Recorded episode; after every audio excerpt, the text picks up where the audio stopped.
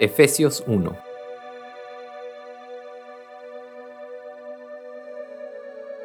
Pablo, apóstol de Cristo Jesús por la voluntad de Dios, a los santos que están en Éfeso y que son fieles en Cristo Jesús. Gracia y paz a ustedes de parte de Dios nuestro Padre y del Señor Jesucristo.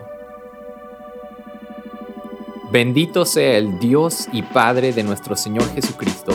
que nos ha bendecido con toda bendición espiritual en los lugares celestiales en Cristo. Porque Dios nos escogió en Cristo antes de la fundación del mundo, para que fuéramos santos y sin mancha delante de Él.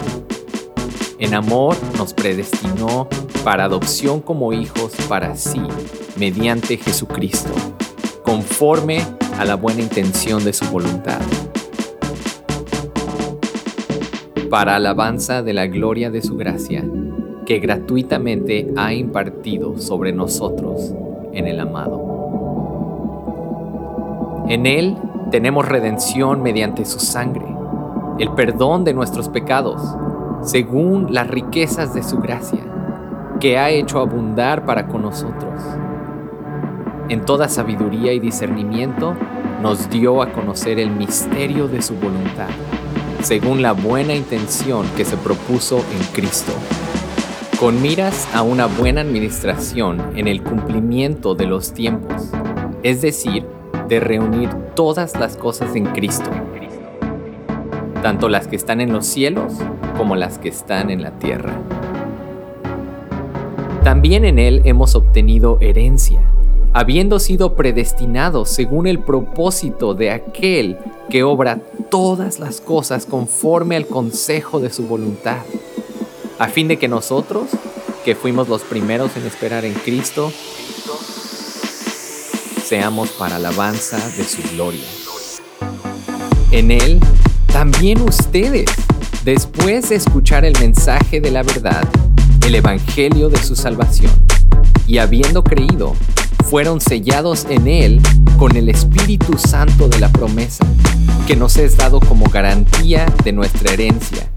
con miras a la redención de la posesión adquirida de Dios para alabanza de su gloria. Por esta razón también yo, habiendo oído de la fe en el Señor Jesús que hay entre ustedes, y de su amor por todos los santos, no ceso de dar gracias por ustedes, mencionándolos en mis oraciones. Pido que el Dios de nuestro Señor Jesucristo, el Padre de Gloria, les dé espíritu de sabiduría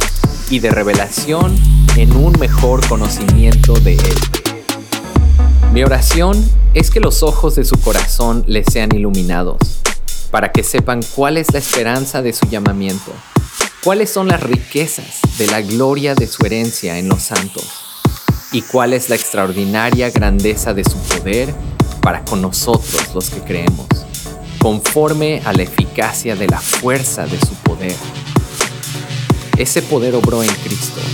cuando lo resucitó de entre los muertos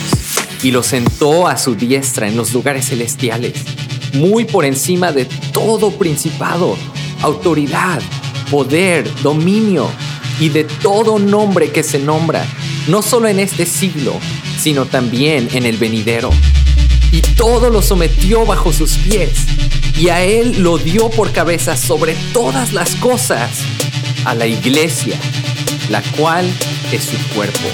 la plenitud de aquel que lo llena todo